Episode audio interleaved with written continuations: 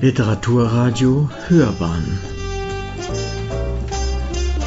Abseits vom Mainstream Ist Winnetou erledigt?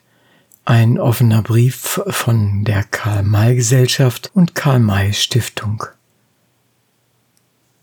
Die Entscheidung des Ravensburger Verlages aufgrund eines in den sozialen Medien erhobenen Rassismusvorwurfes, mehrere Publikationen rund um den Film Der junge Häuptling Winnetou zurückzuziehen, hat eine lebhafte Diskussion ausgelöst.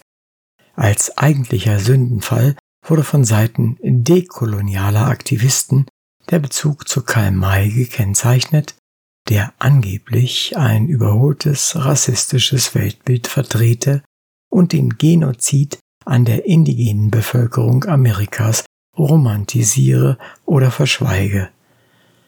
Ohne auf den Inhalt des Films und der zugehörigen Bücher einzugehen, bei denen es sich um völlig freie Neuinterpretationen der von Karl May in den 1890er Jahren geschaffenen Romanwelt handelt, möchten die Karl-May-Gesellschaft e.V. und Karl-May-Stiftung zum Umgang mit historischen Darstellungen anderer Kulturen grundsätzlich Folgendes festhalten. Erstens. Als deutscher Schriftsteller des 19. Jahrhunderts ist Karl May unvermeidlich vom Habitus eines kolonialen Zeitalters geprägt. Beim Verfassen seiner Reiseerzählungen kreierte er aus den Wissensbeständen der zeitgenössischen Ethnographie exotische Fluchtwelten für seine bürgerliche Leserschaft, die gleichzeitig als fantastische Bewährungsräume für ein literarisch überhöhtes Ich fungieren. Insbesondere seinen früheren Texten sind daher damals gängige ethnische Stereotypen und eine eurozentristische Perspektive eingeschrieben. Diese kritisch herauszuarbeiten und auf ihre Quellen zurückzuführen, ist Aufgabe der Literatur- und Kulturwissenschaft.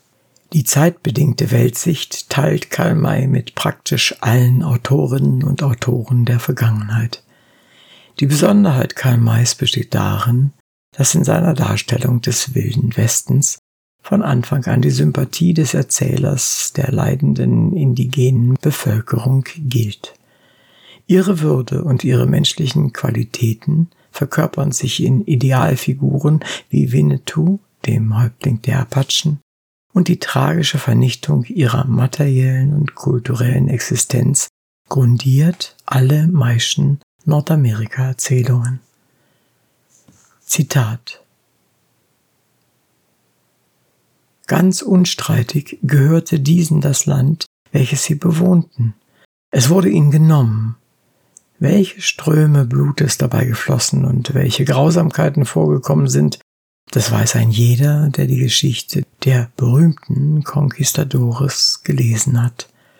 Karl May, Winnetou, der rote Gentleman, erster Band. 1893. Zitat Ende. Auch an anderen Schauplätzen in Südamerika und Südafrika, im Mittleren und Fernen Osten werden Unterdrückung und wirtschaftliche Ausbeutung, Sklaverei und gewaltsame Mission mit ihren Motiven und Folgen immer wieder drastisch vor Augen geführt und unmissverständlich verurteilt. Überhebliche Verachtung außereuropäischer Kulturen, rassistische Sprache, und religiöse Intoleranz sind bei Mai durchgehend Merkmale negativ gezeichneter Antagonisten. Hierdurch hat der Autor bei seiner großenteils jugendlichen Leserschaft zweifellos über mehrere Generationen hinweg als Erzieher zu Toleranz und Weltoffenheit gewirkt. Drittens.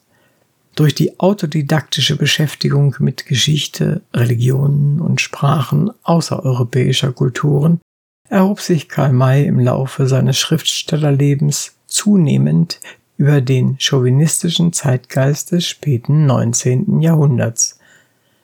Unter dem Eindruck einer langen Orientreise stellte er sein literarisch bedeutendes Spätwerk ganz in den Dienst über konfessioneller Humanität und entwickelte am Vorabend des Ersten Weltkriegs die Utopie einer von gegenseitigem Respekt getragenen Menschheitsverbrüderung.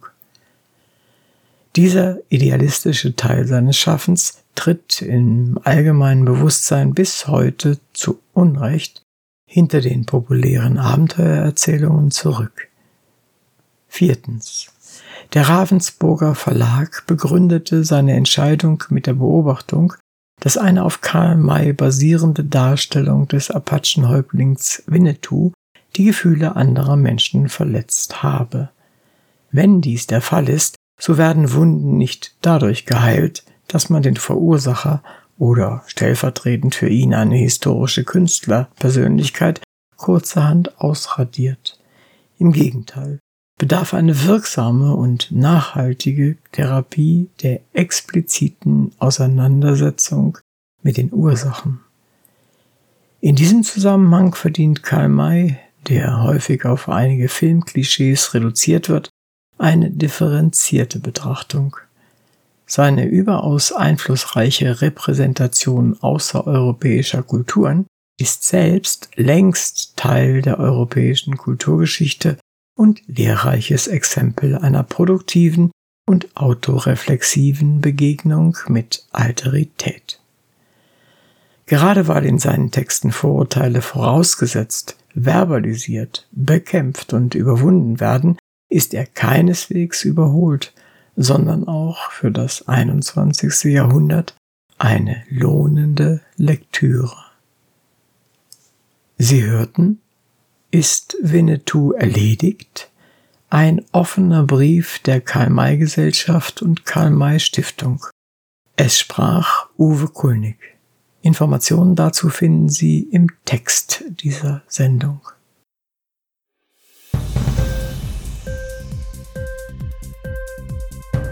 Hat dir die Sendung gefallen? Literatur pur, ja, das sind wir. Natürlich auch als Podcast. Hier kannst du unsere Podcasts hören. Anchor, Spotify, Apple Podcast, iTunes, Google Podcasts, radio.de und viele andere mehr.